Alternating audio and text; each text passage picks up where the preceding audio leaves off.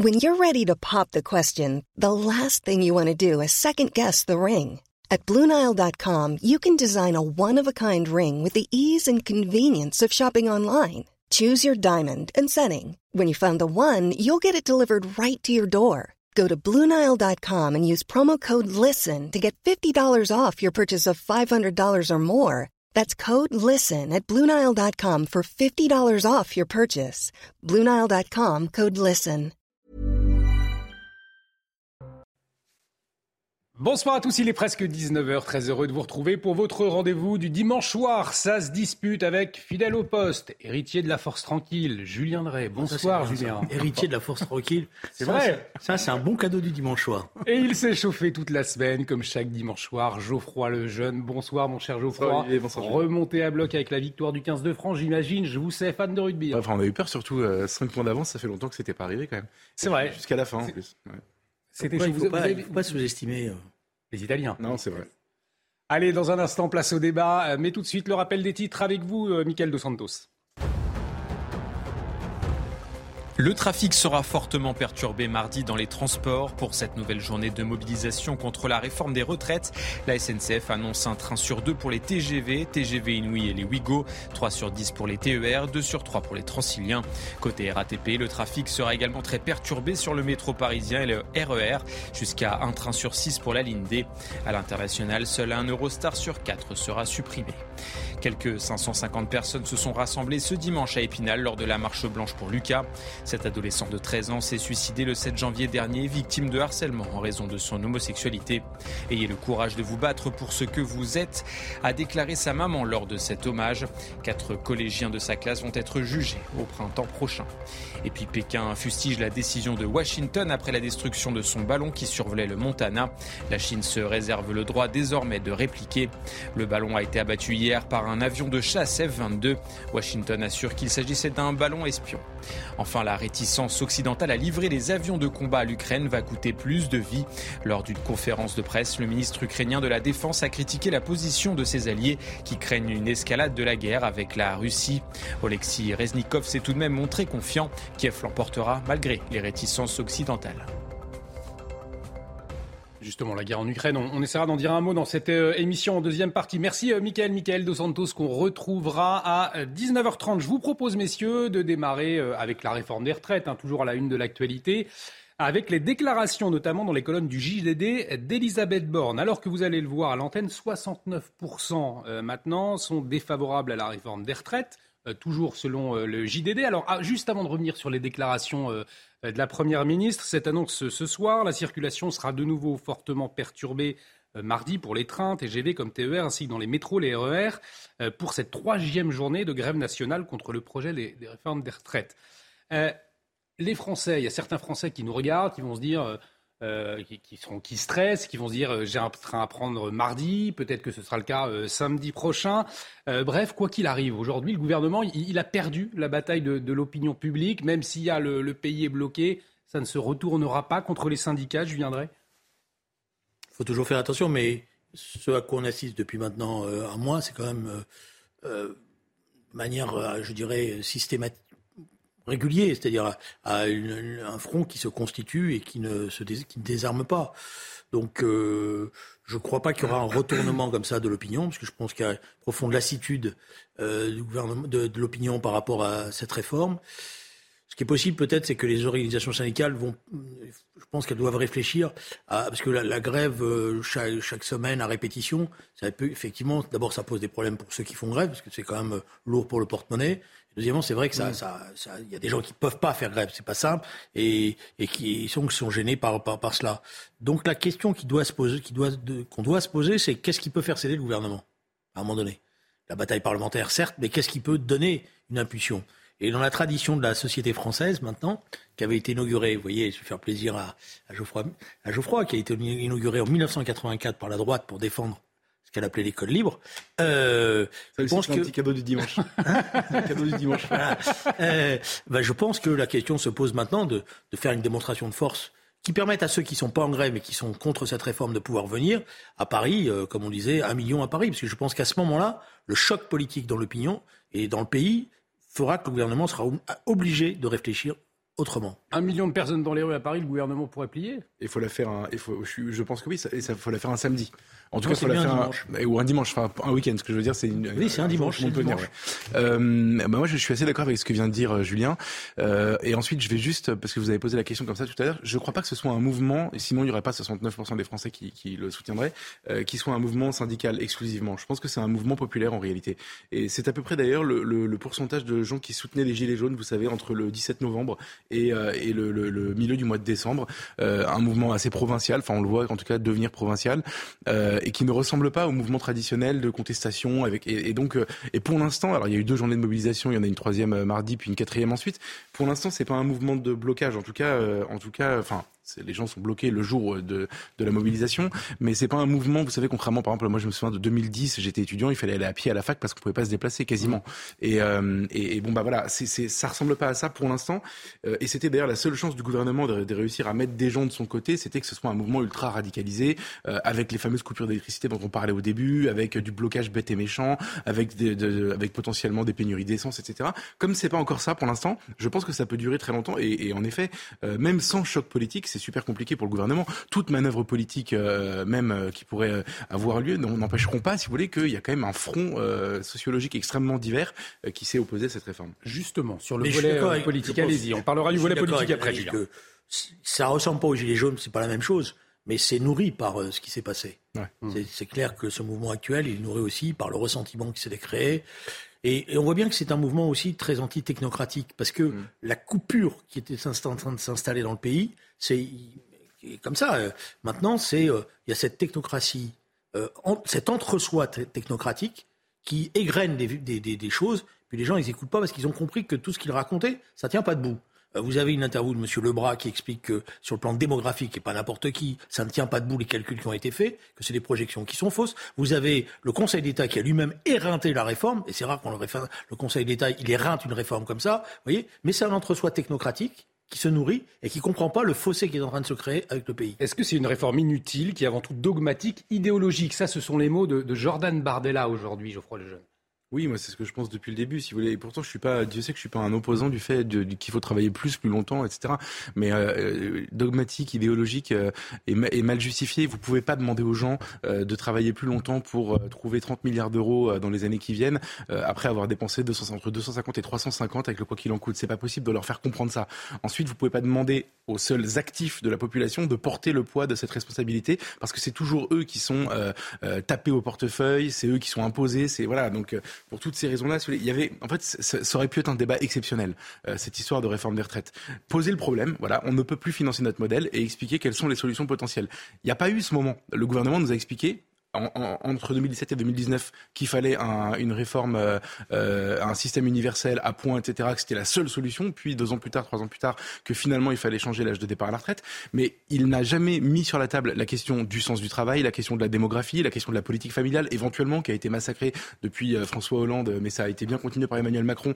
En fait, c'est possible quand on décide de, de faire augmenter la natalité, c'est possible, ça marche très bien. Il y a des pays comme la Hongrie, par exemple. J'ai déjeuné il y a très peu de temps avec l'ambassadeur de Hongrie qui m'a expliqué. Et attendez, alors, je, je, c'est marrant, je surveillais du coin de l'œil Julien pour savoir quand est-ce qu'il allait, euh, qu'il allait commencer. C'est le réflexe pavlovien, la Hongrie. Attention. J'ai dit, vous avez eu la chance d'être que l'ambassadeur de, Hongrie ah, consacre un déjeuner, vous consacre un ah, déjeuner. Ah, pas à moi, à la rédaction de Valeurs Actuelles. Mais vous savez, si je peux, je transmettrai le message. Si vous voulez le rencontrer pour parler de natalité, il sera très heureux, je pense. Moi, j'ai plein de choses à parler sur la Hongrie. C'est, c'est, ben, allez-y. Donc, je, je, je, vous accompagnerai si vous voulez. Non, mais ce qui est très intéressant, c'est qu'ils commencent euh, quand ils quand ils prennent conscience du problème démographique, les femmes font, enfin, il y a 1,26 enfants par femme. Ils mettent en place des mesures qui sont sur la fiscalité et sur les avantages en fait donnés aux familles, c'est-à-dire en gros c'est des tranches d'impôts qui baissent, c'est des, des, des, des, aides au crédit pour acheter euh, une voiture, une maison, ce qui sont des besoins de famille, et vous passez de 1,26 à 1,59 en 3 ans. Ça veut dire que quand on veut, on peut. Alors je sais que ça aurait réglé le problème pour dans 20 ans, pas tout de suite, mais c'était possible. Le, le, débat sur le sens du travail, les, les boulots qui conviennent plus à personne, il faut comprendre quand même le nombre de gens qui ont décidé de changer de vie après le confinement parce que deux mois d'isolement leur ont fait comprendre que leur vie n'était pas possible. Tout ça, c'est des, des questions qui étaient super intéressantes à se poser. Et en fait, c'était de la politique, fondamentalement. Et, au lieu de ça, on nous a dit deux ans de plus. Allez, c'est parti. Non mais, euh, d'abord sur la natalité, la France, elle, elle, reste le pays qui a le plus fort taux de natalité, 1,8 par, par euh, couple. Voilà. il y a eu une petite baisse, mais c'est reparti à la hausse. Bon, d'ailleurs, ça reposera le débat sur euh, la société multiculturelle, tout ce que vous voulez. Ah bah, c'est sûr, ça aide à faire plus d'enfants parce que c'est pas. Ah, donc ça, c'est pas, ça pas que des, des que des, des, intérêts. Mais bon, c'est pas grave, c'est un autre débat. Euh, mais ce que je veux dire par là, c'est que il y a rien qui. C'est ça le problème pour, pour ce gouvernement. Quand on regarde les chiffres, il y a rien qui justifie cette réforme en ce moment. Rien. Voilà.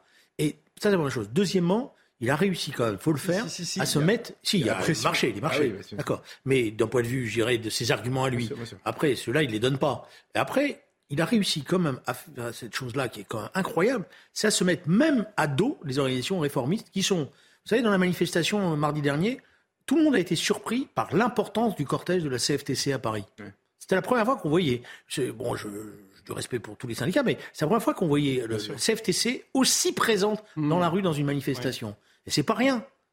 Ça, veut dire qu'ils ont réussi à se mettre à dos des syndicats qui étaient des syndicats plutôt réformistes, ou même euh, parfois euh, qui jouaient le jeu du dialogue social, et qui sont aujourd'hui révoltés. Voilà. En tout cas, sur, sur le, volet politique, cette fois, je le disais au début, la Première ministre euh, s'est exprimée dans les colonnes du JDD. Elle s'est dit prête à bouger, tendre la main aux républicains, notamment avec ces mots nous allons bouger en étendant ce dispositif de carrière longue à ceux qui ont commencé à travailler entre 20 et 21 ans. Ils pourront ainsi partir à 63 ans conformément aux règles prévues par le dispositif, par le dispositif nous entendons leur demande. Finalement, euh, Geoffroy Lejeune, une concession suffisante du, gouvernement, ça peut faire bouger les choses ou c'est un trompe-l'œil euh, En fait, allez-y, euh, comment dire, la CFDT a donné le nombre de personnes qui sont concernées par la mesure de, monsieur, de Mme Borne. 32 000 personnes. Voilà, la réponse, vous l'avez.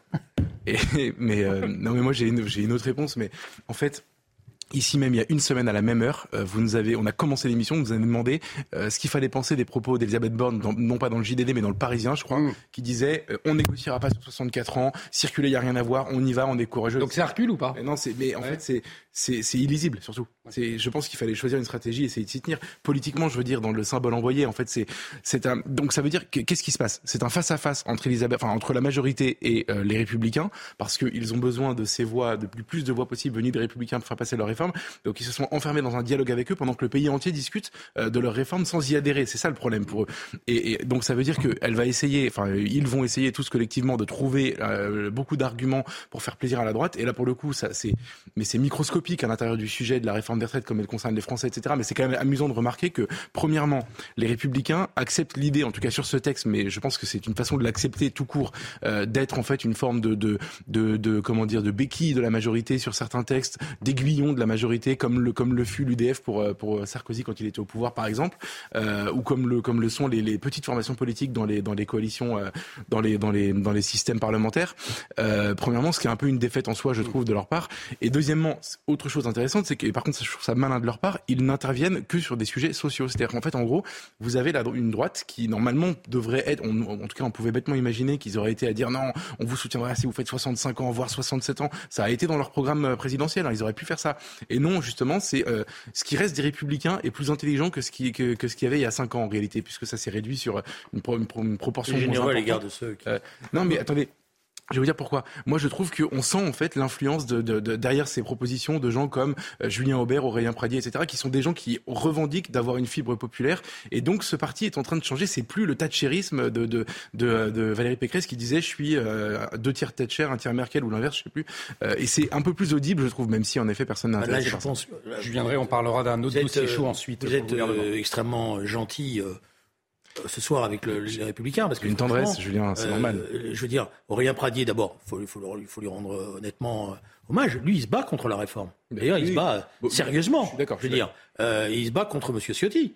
Et il se bat contre les siens, mmh. en disant vous comprenez pas ce que vous êtes en train de faire, etc. Alors lui qu'il ait peut-être qu'il ait une volonté de démarche sociale, mais c'est pas lui qui, quoi, qui, peut servir de référence par rapport aux républicains. Premièrement, deuxièmement, moi vous savez, je pense que c'est plutôt l'ombre de M. Sarkozy qui plane sur la position des républicains. Alors, ce serait super pervers. Parce que... Mais c'était pas pervers. C'est que je, je pense que euh, Sarkozy, Nicolas Sarkozy, on le rappelle, qui a appelé euh, la droite à soutenir, à soutenir euh, qui, lui, qui lui, soutient la réforme officiellement, voilà, c'est pour ça que je dis que c'est son ombre qui plane sur cette affaire-là. mais sauf que, en fait, du point de vue de l'opposant à la réforme que vous êtes, ce que les Républicains mettent dans le, le, le, deal avec le gouvernement, ce sont plutôt des reculs.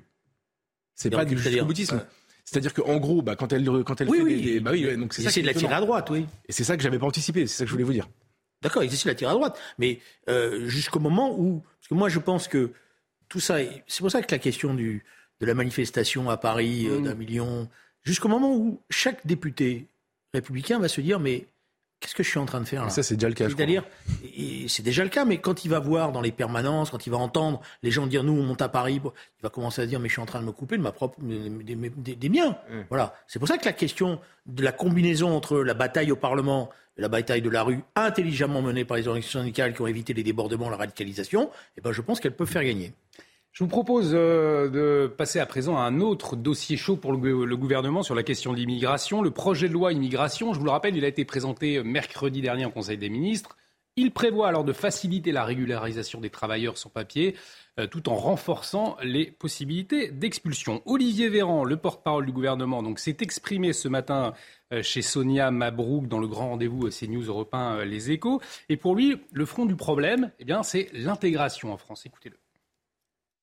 Je vous dis qu'il y a un sujet sur l'intégration. Mais comment- Des gens, oui. des, des Fr- des Français qui considèrent que nos modèles d'intégration en France ne sont pas des modèles suffisamment efficaces et qu'on a raté quelque chose par le passé. Oui, mais ça, ça passe par ça l'école, ça passe par des sujets extrêmement lourds. Ça passe, par, ça passe évidemment par la question éducative, ça passe aussi par la manière dont on accueille les personnes. C'est pour ça que je parlais des droits et des devoirs, le fait que les gens qui rentrent et qui ont vocation à rester s'engagent et qu'ils puissent être accompagnés, euh, qu'on puisse leur permettre aussi, vous savez, il y a aussi des modèles d'intégration qui ont raté par le passé parce qu'on empêchait à tout le monde de travailler par principe. Vous n'avez pas le droit, de, on ne va pas vous expulser, vous n'avez pas le droit de rester pour autant, vous n'avez pas le droit de travailler, évidemment, vous n'avez pas le droit de voler. Allez-y. Mais que je comprends- c'est sûr qu'en matière d'intégration, Mais dans ça, votre marche- logique- ça ne marchera jamais. Alors messieurs, sur la question de l'immigration, le nœud du problème c'est quoi? Ce sont plutôt les flux migratoires ou au contraire la question de l'intégration en France, la France qui n'a pas Ouais, su c'est- suffisamment intégrer C'est une curieuse manière de- d'aborder la question de la Mm. part de- du ministre. Mm. Il y a- S'il y a un problème d'intégration, c'est bien qu'il y a un problème d'arrivée. Bien sûr. Sinon, il n'y aurait pas de problème d'intégration. Bien sûr, Donc, bien sûr. Et, et laissez-moi vous dire que M. Véran, il, il est bloqué sur un compteur des années 90. Mm. Parce que le mot intégration, c'était dans les années 90. Aujourd'hui, on sait bien qu'il y a un problème de maîtrise aujourd'hui des flux qui, a cha- qui ont changé, qui ne sont pas de la même nature, y compris parce que les conflits ont changé, les migrations ont changé, etc. C'est pour ça que je, je trouve bizarre de pouvoir, euh, de, de- de vouloir, comment dire, dire maintenant c'est un débat sur l'intégration et pour le reste, euh, non, il n'y a pas de problème. Si, il y a des problèmes, il faut les. Mais je finis là-dessus, je m'excuse d'avoir pris la parole. De- dans les débats qu'on a depuis des, des Vous semaines, êtes là pour ça semaines, euh, non, des, des semaines et des semaines, j'avance toujours cette idée de quota. Et je, je me disais, en, en réfléchissant, mais c'est quand même incroyable. Ils ont tout essayé, mais jamais les quotas. Ils ont tout essayé, mais jamais les quotas. Si c'est le moment d'essayer les quotas, euh, du- coup, euh, Geoffroy Lejeune Si le quota c'est zéro, moi ça me va très bien. Ouais. Euh, non, plaisanterie mise à part, j'ai là exactement la même réaction que Julien. C'est d'ailleurs un énorme problème pour le gouvernement. Si quelqu'un euh, du PS comme vous et de la droite comme moi pense la même chose de cet extrait, c'est qu'il ça veut dire qu'ils ont un problème de logiciel. Premièrement, moi je vais être plus dur que vous. C'est pas les années 80. Vous pouvez, vous prenez ce mot, mot à mot ce qu'a dit Olivier Véran. Il est bloqué dans les années 50. C'est-à-dire que parler comme il parle, sans évoquer à aucun moment les flux et le contrôle des flux, euh, et, et en parlant comme ça de, de petits problèmes d'intégration, euh, en, en, en, en imaginant que tout ça n'est un lien qu'avec le travail, parce que c'est ça fondamentalement le projet, le problème, le problème de ce projet de loi. Il est, il est, il est enfin, il est complètement déphasé, le pauvre. Euh, donc moi, ce qui me, ce qui me, ce qui m'énerve, je trouverais ça intéressant qu'on ait le débat sur les quotas, en effet, parce que ça, ça permettrait, si vous voulez, de, en fait, de distinguer. Il, faut comprendre que dans l'immigration, il y a plusieurs, euh, il y a plusieurs façons d'être immigré en France. Il y a le- le- l'asile qui explose, on en a déjà parlé, qui explose. Donc, est-ce qu'il faut- faut-il mettre un quota euh, d'immigrés euh, qui demandent l'asile? Vous direz plutôt que non. Moi, je vous dis quand il y en a 150, quand il y en a 150 000 dans l'année, peut-être qu'il faut en faire un, mais bon, peu importe. Euh, et et euh, immigration de travail qui a, déjà explosé. Aujourd'hui, on, on régularise déjà beaucoup plus que par le passé sur le travail. Bref, je pense qu'il faudrait réduire drastiquement tous ces quotas, mais ça me choque pas l'idée sur le fond. Mais il y a un truc qu'ils ne prennent jamais en compte, c'est l'idée qu'on peut empêcher des gens de rentrer. Si on décide de, de, de, si on veut avoir une maîtrise de ça et ne plus avoir ce fameux problème d'intégration comme il dit pudiquement, il faut décider à un moment donné qu'on est maître de notre politique migratoire. Ça veut dire, en fait, concrètement, je vais vous expliquer, c'est très simple. Mhm. On est obligé de faire ce que euh, Mélanie a fait avec le Chêne Viking. On est obligé, à un moment donné, de dire à des bateaux, vous ne passez pas, je suis désolé. On est obligé de dire à Frontex, maintenant ta mission, c'est l'agence euh, des frontières extérieures de l'Europe, ta mission, c'est de refouler les migrants, ce qui lui est, à l'heure où on parle, interdit. En tout cas, c'est pas officiellement dans ses missions. On est obligé de changer radicalement un logiciel qui nous dépasse de très loin. C'est un logiciel d'institution internationale et de droit international, droit européen.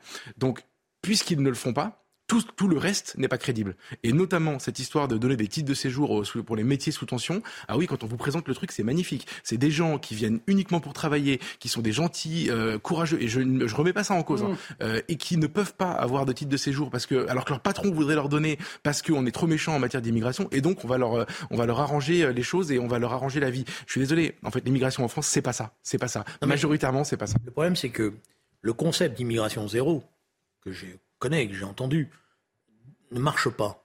Voilà, il y, a, des flux migratoires, il y aura toujours des flux migratoires. La question, c'est comment on arrive justement à les réguler et à les contrôler. Et jusqu'à maintenant, on a été incapable de trouver un système qui permettait de les réguler et de les contrôler, et même parfois de réduire, parce, parce qu'on on dit, à un moment donné, on a besoin de faire une pause euh, dans un, par rapport à un certain nombre de flux, parce qu'on n'arrive plus mm. à bien les répartir sur le territoire, etc. Or, c'est, je, dirais, j'aimerais bien que des étudiants se posent, la question. Je ne comprends pas que cette question des quotas n'est à droite comme à gauche. Hein. Mmh. Quand j'ai euh, défendu cette notion de quota, je me suis traiter de tous les noms, euh, voilà, de, la droite, la gauche barbelée, etc. J'ai encore en mémoire quelques grands leaders de la gauche qui me disaient, etc.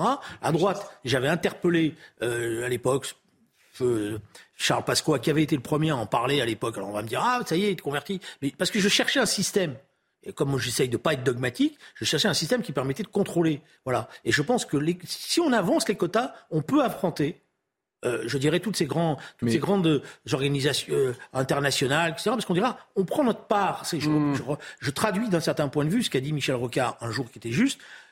La France ne peut pas accueillir toute la misère du monde. Encore, du monde, encore faut-il qu'elle prenne quand même sa part. Moi, je suis pas choqué par l'idée des quotas. Le seul problème, si vous voulez, c'est que euh, ça implique, euh, ça implique tellement de révolutions et qui, de, de des, ça qui des combats contre des monstres qui nous dépassent de, très largement. sinon, il y en a pas. Euh, non, mais je, sinon, on n'avance pas. Sinon, voilà. Sinon, on va être dans l'idée euh, dans, dans, dans l'incantation de dire il faut euh, euh, donc d'un certain point de vue zéro immigré etc et on n'y arrivera pas parce que vous, là vous aurez vous aurez toutes les le monde entier qui dira quand même la France vous vous rendez compte mm. des égoïstes et, etc vous aurez les organisations internationales. C'est pour ça que je, pense que ce chemin là pourrait pourrait devrait être utilisé. Je suis d'accord avec vous c'est pas incompatible avec ce que je vais dire mais malgré tout c'est la méthode que je préfère. Moi je suis un disciple de Pierre Brochant l'ancien patron de la DGSE qui a fait un texte assez remarqué sur l'immigration mais justement je vais vous expliquer parce que là pour le coup je l'ai lu ça dépend que de plusieurs fois déjà vous... et les solutions dont, il parle ne dépendent que de nous. Quand il dit, par exemple, euh, donc lui, il veut diviser par 10 l'immigration, ce qui fait, à la fin, il reste un quota, hein, et puis il veut aussi la choisir par ailleurs. Et il explique notamment les prestations qu'il faudrait supprimer aux étrangers qui viennent en France. Parce que une des raisons euh, pour laquelle ce flux a, énormément grossi ces dernières années, euh, c'est-à-dire le nombre de gens qui veulent venir en France, c'est parce que quand ils arrivent en France, ils savent, ils savent, on, leur dit d'ailleurs, des, des, associations, etc., leur expliquent que c'est chez nous, tu seras jamais expulsé, euh, mm. tu auras tout de suite droit à des prestations, euh, à, de l'argent public qui va t'être versé euh, pour subvenir à tes besoins, etc. Tu seras soigné si tu as besoin et tu trouveras l'accueil. Il y aura des associations qui vont t'aider. tu auras peut-être des places dans des, dans des centres réservés, etc pour toutes ces raisons-là, en fait, je, je, l'immigré, il est comme tout le monde. Il fait son, son, son, son benchmark, comme bah, on dit. Oui, et, euh, quand même beaucoup avait... de gens qui, qui je, je suis pas certain que ce soit tous des, que dans, dans, dans toutes les flux migratoires qu'on a de ceux qui se sauvent, il y a une sorte de guide touristique qui leur dit euh, c'est pas un guide faut aller là, euh, faut aller là, faut, faut pas aller là. il, y a, pas... il y a aussi des gens qui qui qui qui, qui fuient des situations dramatiques. C'est pas un guide touristique. Des malheureux quoi. Je veux dire. Il y a aussi. Donc les, globalisons pas. Je ne nie pas qu'il y ait des abus, y compris. C'est pas ça. Non non. Je connais, je sais ce qui se passe sur la, la carte vitale, sais ce qui se passe sur la CMU. Je vois bien. J'ai entendu les médecins m'expliquer eux-mêmes ce qu'ils constataient. Donc je suis je suis d'accord pour dire qu'il y a des, des, des, des détournement des aides sociales et que certains les utilisent. Mais ce que je voudrais pas, c'est qu'on globalise, on dise tous les immigrants sont tous des calculateurs. allez, pour conclure, je, crois le jeune, il nous reste 10 secondes. Je dis évidemment pas ça. Je dis juste en fait que c'est pas des, des, des guides touristiques, c'est des pages Facebook. C'est comme ça que ça fonctionne. C'est du bouche à oreille. et, avec l'effet d'entraînement, le temps qui passe, etc., ça devient des filières. ça devient. Allez, on, arrive au terme de cette première partie, messieurs. En, deux mots, Julien. À l'origine, il y a aussi des mal, il y a aussi des malheureux et des gens qui qui fuient euh, des drames, des guerres. Euh, mais, euh, voilà, donc il faut quand même les, tellement peu sur le flot, tellement peu. Et on aura l'occasion d'en reparler. on aura l'occasion d'en reparler autour de ce plateau. On revient dans un instant. On marque une très courte pause. On va parler de la, la justice à présent, puisque son fonctionnement pose question après plusieurs affaires. Vous le verrez. Restez avec nous. À tout de suite sur CNews. Et de retour sur le plateau de Ça se dispute, toujours avec Julien Drey et Geoffroy Lejeune. La justice, qu'est-ce qui se passe après l'affaire Siem? Une autre affaire qui soulève bien des questions. Euh, on va le voir, mais avant le rappel des titres avec vous, Miguel Dos Santos.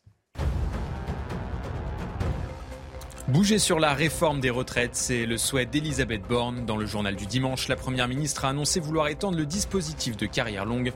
Désormais, les personnes qui ont commencé à travailler entre 20 et 21 ans pourraient partir à la retraite à 63 ans.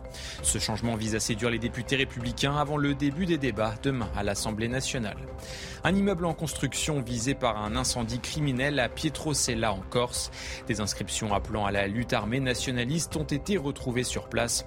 Des tags identiques avaient déjà été inscrits lors d'autres incendies criminels ces derniers mois, principalement sur des résidences de Français de l'Hexagone. Une enquête a été ouverte pour destruction de biens par moyens dangereux. Et puis Teddy Riner, plus près de décrocher une nouvelle médaille d'or. Trois ans après sa dernière apparition à Bercy, le judoka s'est qualifié cet après-midi pour la finale du Grand Slam de Paris. Dans quelques minutes, il affrontera le japonais Yoga Ota, l'occasion pour lui de remporter un septième sacre dans ce tournoi prestigieux. Merci euh, Mickaël, Mickaël Dos Santos qu'on retrouve à 20h. Il est quand même costaud, hein, Ah, écoutez, et puis surtout, je veux dire, revenir d'où il revient, c'est une volonté incroyable. Ça, pour moi, ce qui m'étonne, parce que il a, il a, il a duré et pour pouvoir arriver à ce niveau-là, c'est pas du, c'est pas il n'a pas mangé que du chocolat. Hein. Effectivement. Allez, je vous propose de, de, vous intéresser au fonctionnement de la justice à présent avec une affaire qui fait écho au dysfonctionnement euh, que nous avons pointé d'ailleurs sur ce plateau euh, après l'affaire Siem ces derniers jours. Alors voilà l'histoire. C'est un gérant de pizza situé en Normandie qui est condamné en mai 2022 à 14 ans de prison pour viol et agression sexuelle sur des anciennes employées. Euh, des faits entre 2015 et 2018. Mais mais il est remis en liberté huit mois plus tard et placé sous contrôle judiciaire dans l'attente de son procès en appel. Alors on le comprend, une décision euh, incompréhensible pour les victimes et vous allez entendre le témoignage édifiant de l'une d'entre elles. Je ne sortais plus, je, parce que moi, en sachant qu'il est venu chez moi pour me menacer, qu'il ne fallait pas que je dise rien, que je dise rien, il a menacé sur mes enfants, sur ma fille surtout. J'avais l'appréhension quand il m'appelait, euh, bah, j'avais toujours l'appréhension euh, de le voir. J'ai une petite fille euh, qui est handicapée. Elle est obligée de suivre des soins médicaux. Et ces soins médicaux sont où monsieur habite? Je ne sais même pas si je retournerai là-bas. Je vais vous apporter quelques précisions. En fait, qu'est-ce qui s'est passé? C'est que la Cour de cassation a cassé un arrêt de la Chambre d'instruction de Rouen, la Chambre d'instruction de Rouen qui avait rejeté la demande de mise en liberté. Le dossier revient devant la Chambre de l'instruction de Caen. Et là, donc, la personne suspectée aujourd'hui, puisqu'elle a fait appel, s'est retrouvée sous simple liberté, sous contrôle judiciaire, sans même euh, la demande de, de son avocat d'ailleurs. Du coup, euh, une victime qui est reconnue par la justice aujourd'hui, mais qui peut se retrouver en face euh, de son bourreau reconnu coupable. La, loi, elle le permet, ça. Il n'y a pas eu de. C'est ça qui est étonnant. Euh, du coup, on est face à quoi, selon vous, Julien Drey? Une justice trop complexe, une justice qui permet des, contournements, où on est dans une idéologie de, magistrats qui ne prennent pas suffisamment en compte les victimes? Comment est-ce que vous analysez tout cela? Je connais pas le dossier dans le, dans le détail, je vous écoute. Euh, bon, il doit y avoir des. Mais on est dans, malheureusement dans un peu la. Je pense qu'il y a un peu de tout ce que vous avez dit, c'est-à-dire euh, une justice qui parfois euh, s'enferme dans ses procédures et ne tient pas compte des victimes. aussi des avocats qui sont malins, qui voient les failles du système judiciaire, des juges qui sont débordés, voilà, ou des juges parfois qui peuvent effectivement ne pas entendre comme il le faudrait la parole de la victime d'abord. Parce qu'on on a du mal à l'entendre, on se met à la place de cette victime, c'est absolument terrible cette situation, je crois. Et pourtant, vous l'avez dit, tout est absolument normal. C'est-à-dire que c'est la loi. En fait, ce que vous venez de décrire là, c'est révoltant évidemment, et ça s'appelle l'état de droit. Ça s'appelle l'état de droit, c'est ce, le système dans lequel on s'honore de vivre aujourd'hui. Et en fait, comment résumer ce que c'est l'état de droit? C'est des principes euh, des principes, euh, euh, souvent d'ailleurs très louables, des principes chrétiens, etc., qui ont été gravés dans le marbre et puis ensuite qui ont été transcrits euh, en loi. Euh, Il y a d'abord des principes républicains, mais c'est pas grave. Allez. Et, ah, j'ai oublié républicain, pardon Julien. Heureusement que vous êtes là. euh, euh, qui ont été ensuite transcrits dans la loi puis transcrits dans la jurisprudence de nos cours suprêmes et qui aujourd'hui donnent cette situation. C'est-à-dire qu'en fait, ce à quoi on assiste, ce qu'on subit, je, je, je, pèse mes mots, ce que le peuple français subit en matière de justice, c'est quelque, c'est une dérive de euh, l'état de droit tel qu'il a été pensé à l'origine pour un système aujourd'hui qui est absolument inhumain. Et à chaque fois que vous voulez vous opposer à ça, on vous répond attention. vous allez toucher à l'état de droit. Et donc il y a des gens aujourd'hui qui sont responsables, donc coupables en réalité, d'avoir déjà transformer ce système, premièrement, et deuxièmement, de le faire perdurer aujourd'hui. C'est-à-dire que les gens qui aujourd'hui refusent de remettre ça en cause sont criminels, parce qu'ils sont responsables de ce genre de drame, de ce genre de situation. Et ça, c'est important de le comprendre. L'état de droit, c'est pas l'état de la loi, pardon pour cette référence religieuse, inviolable, qu'on ne pourrait jamais toucher. C'est un ensemble, c'est un corpus, en fait, un ensemble de, de textes, de lois, de normes, etc., qu'on peut bouger, en fait. On peut bouger ces choses-là, on peut bouger les curseurs, sans pour autant euh, remettre en cause les principes. C'est d'ailleurs aujourd'hui une urgence absolue. Et quand vous dites ça, alors on vous dit que vous êtes populiste, fasciste, etc., l'extrême droite et compagnie. Euh, on vous explique que c'est impossible à cause des conventions internationales. Ça aussi, il faudra revenir dessus un jour ou l'autre. Il faudra avoir le courage, comme le font les Danois, comme le font les Anglais, de dire on s'en fiche, on maintenant c'est plus nos règles. Euh, première, deuxièmement, et ensuite euh, il faut avoir le, le, le, courage de, de, de, réécrire la loi pour contraindre des juges, même s'ils sont idéologisés, à ne plus rendre la justice comme elle est rendue aujourd'hui. Et je termine juste par une considération, euh, parce que c'est fréquent sur l'antenne de CNews qu'on voit des victimes se plaindre comme ça, parfaitement parfaitement démunies et on ne peut rien faire pour elles, c'est terrifiant. Mmh. Moi, il y a une chose qui me choque et, et euh, si demain euh, on avait l'occasion de, de, de, réfléchir à une, une réforme de notre état de droit, de notre justice, ce serait la place de la victime en fait par rapport à celle de l'accusé. C'est-à-dire que quand vous assistez à un procès en assise ou ailleurs d'ailleurs, l'accusé est au centre des débats. On examine sa personnalité, sa psychologie, ses antécédents, ce qu'il a fait, etc. Et la victime n'est presque qu'un simple témoin dont on va écouter le témoignage euh, et, et la, le, le, le, verdict n'est pas rendu en fonction d'elle, mais en fonction de lui, de lui l'accusé, euh, elle la victime, euh, pas en fonction de ce que lui a fait, de ce que lui est, et pas en fonction de la. Bah oui, non mais donc du coup coupable. Eh ben oui, Julien. Sauf que du coup, quand derrière, euh, pour une raison euh, mystérieuse d'état de droit, de faille, de procédure, etc., il se retrouve libre parce qu'en en fait, il a réussi à passer entre les mailles du filet, elle, on s'en fiche. Il n'y a personne pour venir la protéger. Alors, je n'ai pas bien compris cette critique de l'état de droit. L'état de droit, ça évite la loi de la jungle. L'état de droit, il a été fait. Ça permet, ça permet la loi de la jungle. Non, non, non, ça permet alors, alors, alors c'est quel État qu'il faut substituer? Si c'est plus l'État de droit? Non, mais il faut bouger les curseurs à l'intérieur de l'État de droit. C'est-à-dire, je prends un exemple. Donc, 30 secondes. Donc, c'est pas la notion d'État de droit qui doit, qui doit être contestée. C'est le fait qu'il y a dans cet État de droit peut-être des choses qu'il faut revoir. Mais vous pouvez pas attaquer. Euh, vous avez fait une charge en règle en disant c'est l'État de droit. Oui, c'est si, la conception de l'État de droit telle qu'elle nous est vendue aujourd'hui. Si on attaque l'État de droit en tant que tel, c'est-à-dire qu'il y a une conquête qui a été d'ailleurs faite pour rendre justice et, et, pour protéger les victimes, qui plus souvent, voilà, c'est comme ça, c'est en, en, ce sens-là qu'on a créé cela, et, et, et, le rendre au nom du peuple de français, et puis c'est comme ça. Bien, ce que vous dites, c'est dans l'absolu, c'est vrai. Bon, donc, non mais d'accord, mais c'est pour ça qu'il faut faire attention. Si vous commencez à dire il n'y a plus d'état de droit, ça veut dire que chacun va s'armer, va faire justice lui-même. Enfin, ceux qui peuvent, et puis ceux qui peuvent pas, ils, vivront dans la terreur, dans la terreur justement de ne pas pouvoir. Bon, c'est pas la notion d'état de droit qui va contester. Si, si parce qu'il faut contester, c'est peut-être que la justice aujourd'hui ne prenne pas en considération. Alors, savez, les lois, on les a fait tellement bouger que je ne sais même pas si c'est le problème des lois qu'il faut bouger. Hein. le problème qu'il faut bouger, c'est le fonctionnement de l'institution judiciaire, qui, qui, est aujourd'hui embouteillé, par, euh, par le fait qu'ils n'ont pas de moyens, que les juges, euh, ils, ont, regardé comment ils travaillent, les greffiers, euh, ils en ont pas assez, ils n'y arrivent pas. Et donc, effectivement, vous avez en face de ça des gens qui ont pris en considération la réalité de, de, de ce, des dysfonctionnements du système et qui savent passer à, travers les mailles du filet. Donc, c'est c'est pas l'état de droit qu'il faut critiquer, c'est l'institution judiciaire. Non. Parce que je suis à peu près certain que quand on va regarder ce dossier-là, on va voir que à un moment donné ou à un autre, l'institution judiciaire, elle, a, dérapé. Quoi. Vous vouliez donner un, exemple, justement, Geoffroy Je vais en donner même deux. En fait, euh, je, je, fais exprès d'attaquer l'état de droit parce qu'aujourd'hui, ça nous est présenté comme une vache sacrée. Et quand on, quand on dit que quelque chose fonctionne mal... C'est le principe, c'est pas la vache. Il n'y a rien de sacré. Écoutez-moi. La loi, elle est pas sac... la loi, elle est sacrée au sens où... Je vous, je vous explique. Mais d'ailleurs, moi, je suis pas dans le sacré. Je vous explique. Euh, c'est le principe. Non, mais j'ai compris. Le principe de, de, vivre dans un état de droit, c'est un bon principe. Non, mais j'ai compris ce que vous dites. Le problème, c'est qu'aujourd'hui, c'est le, le, le, mot, le terme état de droit est le cache-sexe de toutes nos, nos, nos, nos, impuissances et de toutes nos lâchetés. L'état de droit qui est le cache-sexe. C'est l'idéologie qui a voulu que tous les services publics soient mis au diapason d'une idée de, de, la rentabilité et qui fait que la justice française, si elle avait les moyens de fonctionner, vous vous elle, elle, elle, ne serait pas vous vous trompez. C'est utilisé, utilisé de manière idéologique Je vous donne deux exemples. En 2015, il y a les attentats, euh, il y a l'attentat à Nice. Ça provoque un débat très très très très virulent au Parlement. Laurent Wauquiez, qui à l'époque est député, interroge Manuel Valls, qui à l'époque est Premier ministre. Et il lui dit, il, parle de l'enfermement des fichiers S.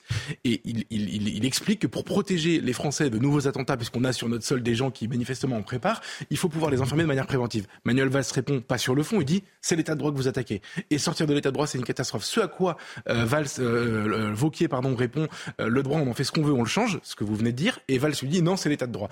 L'état de droit, c'est une manière de dire faut rien changer. Non, non, moi j'ai pas, bon, pas, changer. Je dis, je défends d'abord un fonctionnement de ses principes. Oui, mais je dis que dans le fonctionnement et ses principes, il y a des choses qu'il faut, faut bouger. Vous définissez. le problème, c'est comment vous aimeriez que ça marche. Moi aussi, je suis d'accord. Ah, j'aimerais que ça marche. J'aimerais que les victimes soient soient prises en considération. j'aimerais que, que, les que les, les, ceux qui sont des agresseurs et des agressés soient justement sanctionnés. J'aimerais que les prisons ne soient pas des, des, incitations à la, récidive euh, et que justement elles servent à mettre à l'écart et en même temps à préparer parce que ça la oui, etc. Moi, j'aimerais que j'aimerais ah, peut-être pas dans un système idéal, mais en tout cas, je sais qu'il y a des pays où ça marche, ça marche. Donc c'est pas vrai que ça ne marche pas. C'est que nous on n'a pas fait ce qu'il fallait. On n'a pas construit les places de prison quand il fallait.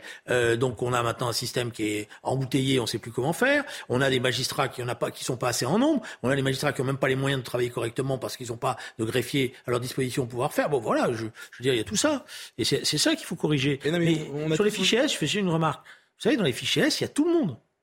Oui, mais donc c'est pour ça que dire on va enfermer tous les fichiers. Ah non, mais c'était un autre il y a même, fichier, Il y a euh. même des gens qui, euh, ne serait-ce parce qu'ils ont eu des opinions politiques quand ils étaient jeunes, je sont sais, dans les fichiers S. Hein. Je sais, je sais bien. En l'occurrence, on parlait du fichier des personnes radicalisées. C'est pour ça que je dis fichiers S parce que tout le monde comprend comme ça. Deuxième exemple, je crois. Le deuxième exemple, parce que oui, je suis d'accord avec vous. Évidemment, moi, je, je, suis d'accord sur le fait que les gentils doivent vivre en paix, que les méchants doivent aller en prison. Malheureusement, l'état de droit nous a, ce que aujourd'hui on défend comme étant l'état de droit nous a conduit à cette situation. Le deuxième exemple, parce que c'est cette semaine. Je suis pas d'accord. C'est pas, c'est pas l'état de droit qui nous a conduit à ça. C'est le manque des moyens de l'institution judiciaire je donne un autre exemple. dysfonctionne et comme elle dysfonctionne, à partir de là, vous avez n'importe quoi à l'arrivée. C'est-à-dire pas n'importe quoi tout le temps, parce qu'il y a quand même des magistrats qui font très bien leur travail et, qui essayent de le faire correctement. Donc, Mais si on avait si on avait appliqué le, code pénal à la lettre dès le début, c'est-à-dire 18 ans ferme, 18 ans ferme derrière, est-ce que finalement ça aurait été plus dissuasif Parce que l'état de droit, c'est pas.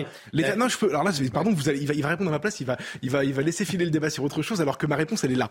Euh, le, le... Non, mais je le connais à force. le, le... Typiquement,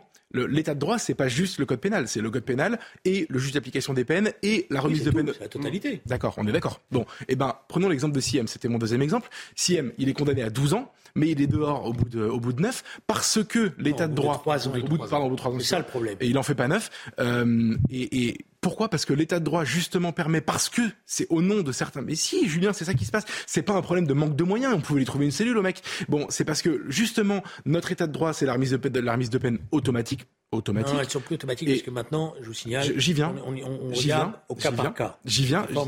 Qu'il n'y a pas d'automaticité. J'y viens. J'y viens. Figurez-vous parce que j'ai vu cette réforme de janvier 2023. Donc là, mais à l'époque, pardonnez-moi, à l'époque où il est libéré, lui, il a une remise de peine automatique. C'est pour ça qu'il est dehors aussitôt. Et à ce moment-là, on se dit, il y a quand même un problème avec cette remise de peine. Les gens euh, sont condamnés à des peines importantes et puis ils sont dehors au bout de trois ans. Ok, comment on fait? Éric Dupont-Moretti, grand partisan de l'état de droit, lui, à chaque fois que vous le coincez sur un truc qu'il a raté, attention, c'est l'état de droit, c'est nos principes. Je vais quand même pas revenir dessus. J'ai pas fini. Lui doit réformer, bah oui, mais désolé, c'est un exemple, il faut aller au bout.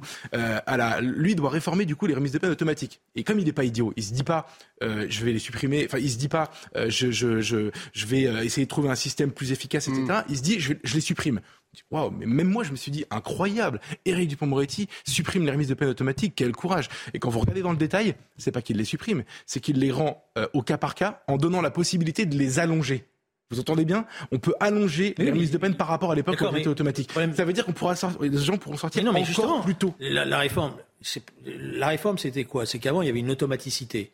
Et à partir du moment où il y avait une automaticité, les, je veux dire, chacun calculait en disant j'ai été condamné à 12, je vais faire tant, donc ça va me faire mmh. je vais faire que 6, et puis après je vais avoir. Voilà. Et la démonstration a été faite que cette automaticité jouait contre le rendu de la justice, en fait. Voilà. Et qu'il y avait effectivement nécessité d'étudier au cas par cas, parce qu'il y a des gens qui, dans l'institution judiciaire, tirent les leçons de leur comportement, se comportent bien et donnent le sentiment qu'on peut les mettre en liberté progressivement ou les remettre en liberté. Puis il y en a d'autres qui se comportent mal et, qu'au contraire, il ne faut pas libérer. Hmm. Et donc c'est ça l'idée de, de, faire du cas par cas, c'est-à-dire d'étudier. Et le fait, par ailleurs, c'est très important d'avoir du cas par cas. Pourquoi? Parce que ça veut dire que dans la prison, celui qui sait qu'il va être observé, celui qui sait qu'il n'y a plus automaticité, il va être amené pour une part il y, a, il, y a, voyou et voyou, comme vous me direz. Mais il va être amené aussi à tenir compte du fait que s'il fait, normalement, s'il fait l'imbécile, ou s'il joue au caïd, ou s'il casse la, la, figure en faisant aux autres, bah, il sera pas libéré. Voilà, c'était aussi ça. C'est un arme pour l'institution judiciaire. Ça, c'est toujours pareil. Ça, c'est l'idée. C'est l'idée que vous vous en faites. C'est ce que vous aimeriez voir exister. Non, c'est pas l'idée que je m'en fais. Si, par exemple, si, par exemple, la personne, ça, la loi. si, par exemple, la personne qui examine la remise de peine automatique, la remise de peine, pardon, euh, la possibilité de remise de peine, euh, si, par exemple, cette personne est membre du syndicat de la magistrature qui fait 30, 33% aux dernières élections, c'est un juge sur trois. Non, mais vous c'est pas. un sur trois. D'accord, si par hasard on est sur le 1 sur 3. Vous pouvez pas dire. Non, arrêtez de, ces gens de toujours désigner. Vous, vous vivez dans un monde où vous avez des ennemis qui sont autodéclarés. Donc vous, dites, vous me dites, le membre du syndicat de la magistrature, il est forcément lui, du côté du voyou, il est forcément prêt à le mettre en liberté. J'ai pas terminé. Imaginons du coup que cette remise de peine qui n'est plus automatique, mais qui peut être plus importante que dans la version précédente que nous sommes ça dépend du comportement. Attendez, j'ai pas fini.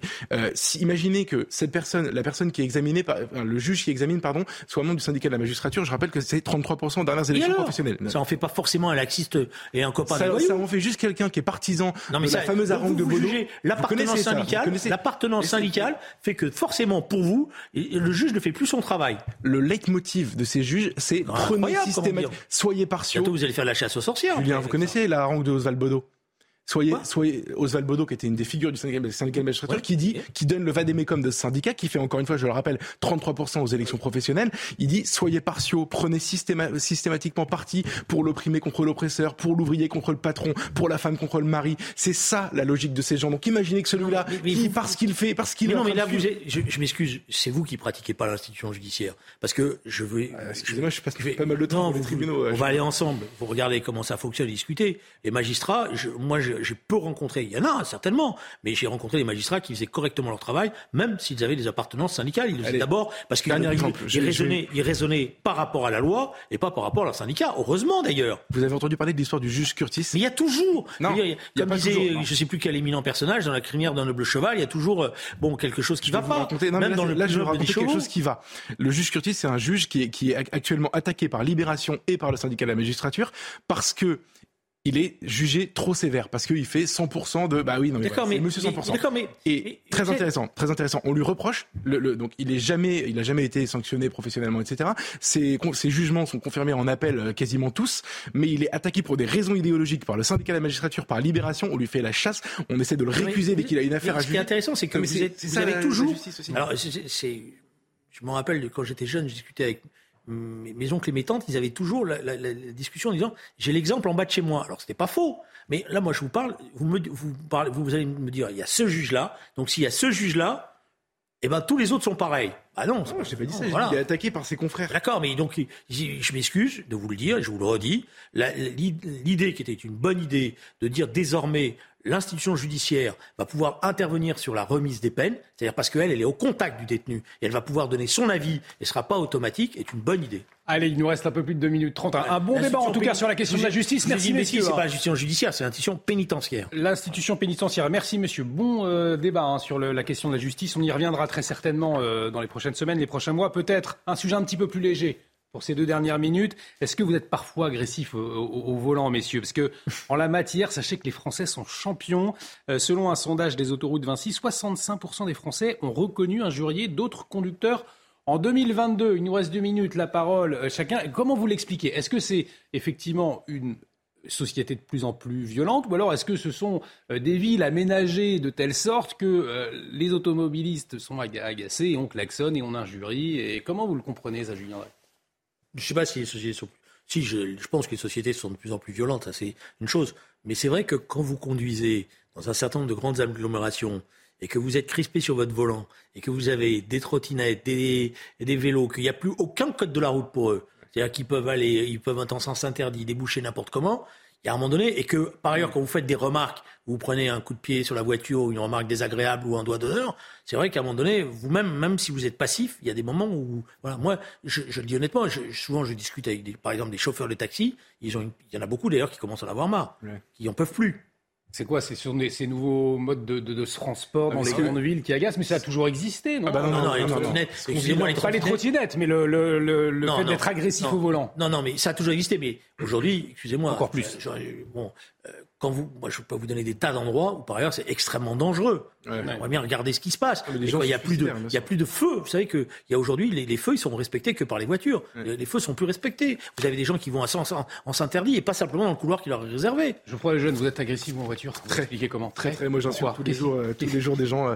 Non, mais alors moi, je trouve que c'est la part. Je suis absolument d'accord avec ce que vient de dire Julien. Je trouve que c'est la part amusante de de, de, de la de la violence dans la société. Parce qu'en fait, c'est une violence qui est parfaitement inoffensive.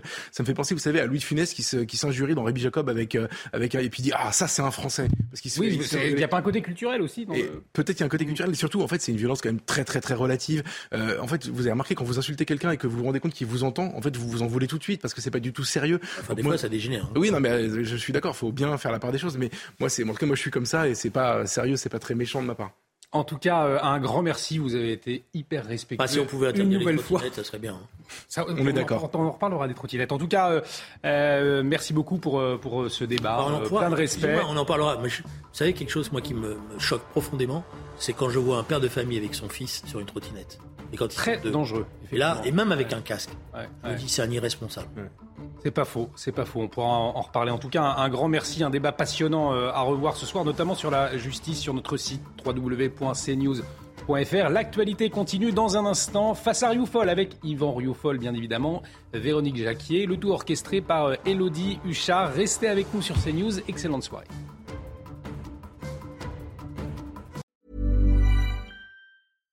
Hi, I'm Daniel, founder of Pretty Litter. Cats and cat owners deserve better than any old fashioned litter. That's why I teamed up with scientists and veterinarians to create Pretty Litter. Its innovative crystal formula has superior odor control and weighs up to 80% less than clay litter. Pretty Litter even monitors health by changing colors to help detect early signs of potential illness. It's the world's smartest kitty litter. Go to prettylitter.com and use code ACAST for 20% off your first order and a free cat toy. Terms and conditions apply. See site for details.